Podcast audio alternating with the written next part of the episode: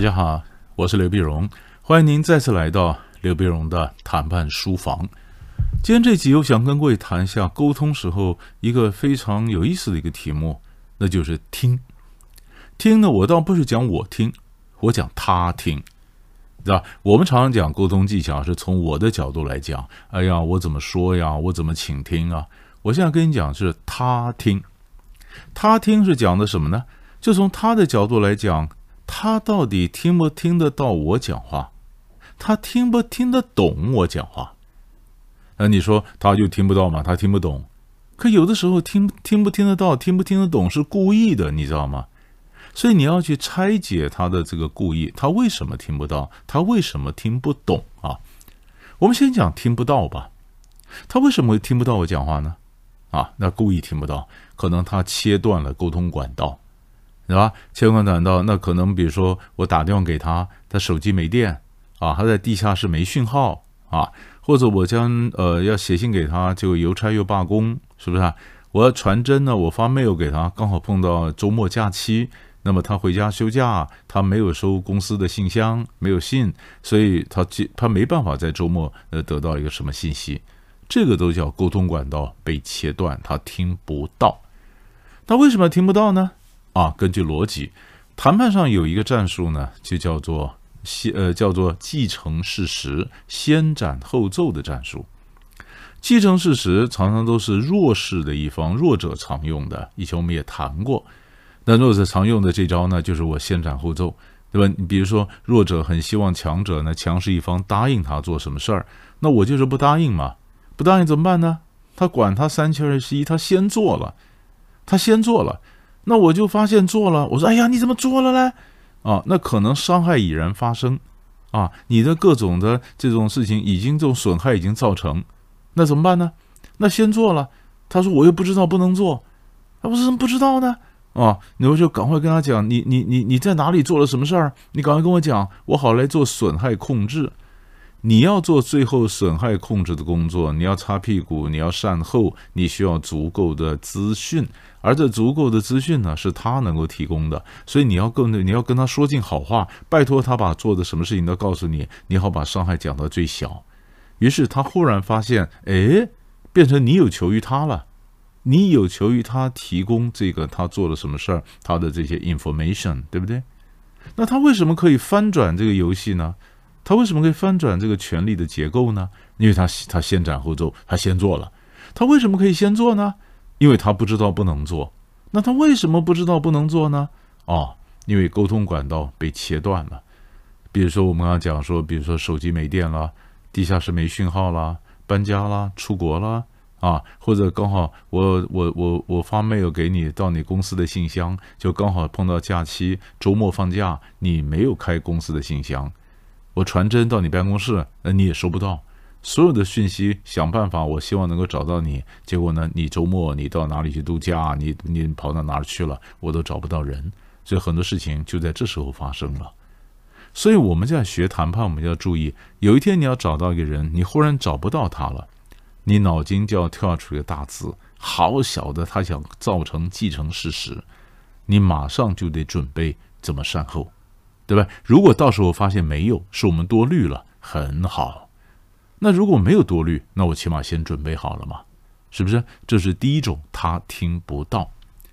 第二种呢，他听不懂。听不懂有一种状况，他真的听不懂。可能我们有世代的差异，在我们这一代，我讲这个问题应该懂啊，他怎么听不懂呢？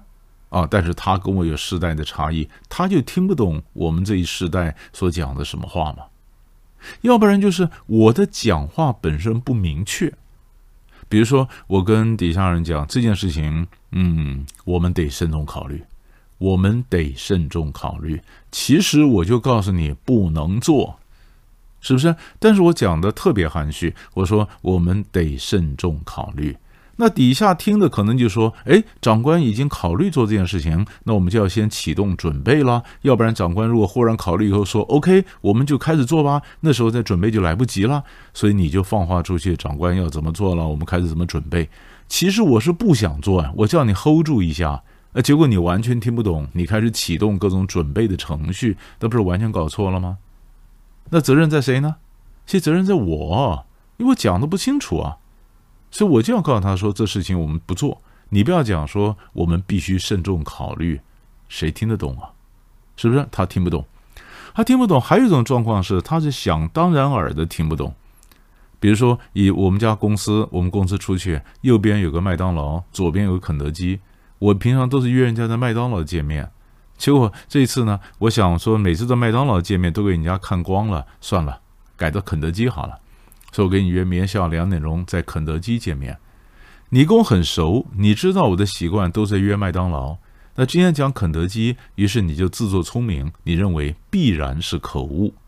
必然是口误，所以你认为你很聪明的，你还是等在麦当劳，结果我等在肯德基，我们两个就见不到面，所以这是听不懂，可能是自作聪明的听不懂。还有一种听得懂听不懂是什么呢？他故意听不懂，故意他明明懂，他装听不懂，他可能跟你讲说他他是外国人，或他跟你讲说他是什么，他你们中国人讲话他听不懂。他怎么会听不懂？他来中国这么这么久了，他怎么会听不懂？对不对？他在东方特社会，他晓得我们讲话是有这样的含蓄，他怎么会听不懂？故意听不懂。有的时候我们用些外劳，我们有时候我有时候有些同学常也跟我抱怨，他是没把握他们家外劳到底听不懂，听得懂听不懂他讲话。我说我告诉你，都听得懂，可能他是选择性的听不懂。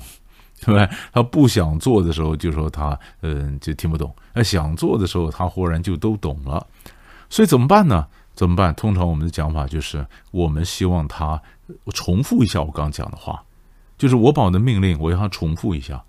部队里都是这样子啊，重复一下，我确定你接收到一些正确的信息，这样你就不能说你听不懂了嘛，对不对？好，那还有一种状况是什么呢？还不是听不懂。有的时候，在在谈判的时候，或者沟通的时候呢，是他不说，他不说，他不说呢，那也是一个问题。那问题，所以他不听，或者他不说，他他就他就你你你闷闷的嘛，对不对？你讲完之后。我们刚刚讲嘛，你你你顺着他，你叫他重复一遍，或者说他根本不说不说呢？所以我们在谈判的时候，可能嗯，不管是哪本国人、外国人什么，有时候不说，我们通常引他说，引他说，引他说呢？那通常的讲法就是，呃，我们讲说老王，那你如果不讲，那我先讲啊。那我如果讲到什么，你呃呃讲不对，你随时纠正我哈。就你给我一种感觉哈，好像你的心不在这里啊，呃，好像你准备想跳槽的样子，好像你什么，他忙跳出来，没有，我没这意思，我不想他来的好像什么，那那没关系，你告诉你什么意思？我让他跳出来为他自己 defend 嘛，他要捍卫他自己嘛，为他自己辩护嘛。你有你有没有发现我这里讲话用的一个很好很重要的技巧？我没有说老王你就是什么，没有，我说你好像是什么。外国人讲英文的人常常就抓到这个细节，他们不太讲 is，他讲 seems，seems。你各种感觉好像你是什么，这个中间就有一些回旋空间，让他可以站出来 defend 他自己，辩护为他自己辩护。那这个呢，其实就叫引蛇出洞。那还有一种状况呢，在在在谈判的时候呢，为什么人不说呢？我们太强势了，就是当长官或者当朋友、当接收端，你太强势了，太强势了。当长官的话，我是属下，我觉得我再讲出来，我长官会嘲笑我多笨呐，对不对？我干嘛讲呢？所以，我们常讲，当长官的人，有的时候你讲话也，你你你也要露一点破绽，你知道吧？就是你不要老是跟人家讲，你小时候都是第一名啊，都什么？你是人生胜利组，你是胜利组，那我我还谈什么？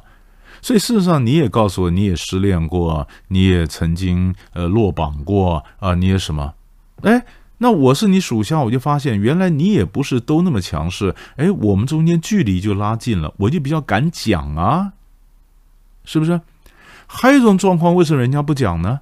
就是你不是我长官，你是我朋友，可是你回答问题回答太快了，你知道吧？我常常跟很多人讲说，你今天问我问题哈，我当然不会马上回答你，我要我们都我们当长官的或者接收端的，我都要想一下嘛。你想想看，你如果问的问题，我想都不想就回答你，只有两种状况。第一种就是我比你聪明很多，你那什么烂问题嘛，多少人都问过这问题，哎呀，很简单的问题你还问，我有现成的罐头答案，包打开就可以倒给你，是不是？可是我没有比你聪明啊，所以我怎么可能那么快回答呢？好，那第二种状况，我那么快回答的原因就是，我根本没把你的问题当问题啊，就是我没有认真思考过，我敷衍你一下，敷衍你一下，随便回答，那那个答案能听吗？那你会高兴吗？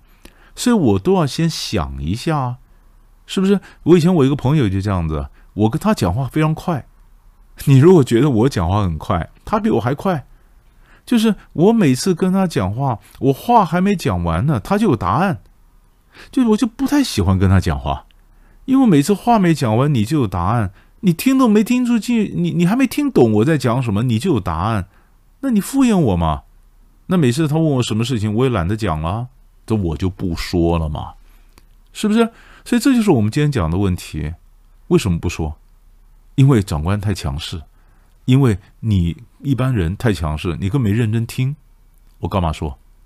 是不是？所以，我们今天在在谈判，我们讲的沟通的这一部分，就是他可能听不到，他可能听不懂，他可能不说，是不是？哈，那这些技巧，其实我们都后面都有一些理论上的一些对应，其实都可以认真思考一下。我们看看怎么克服这些问题，我们才能听到他真正的意见。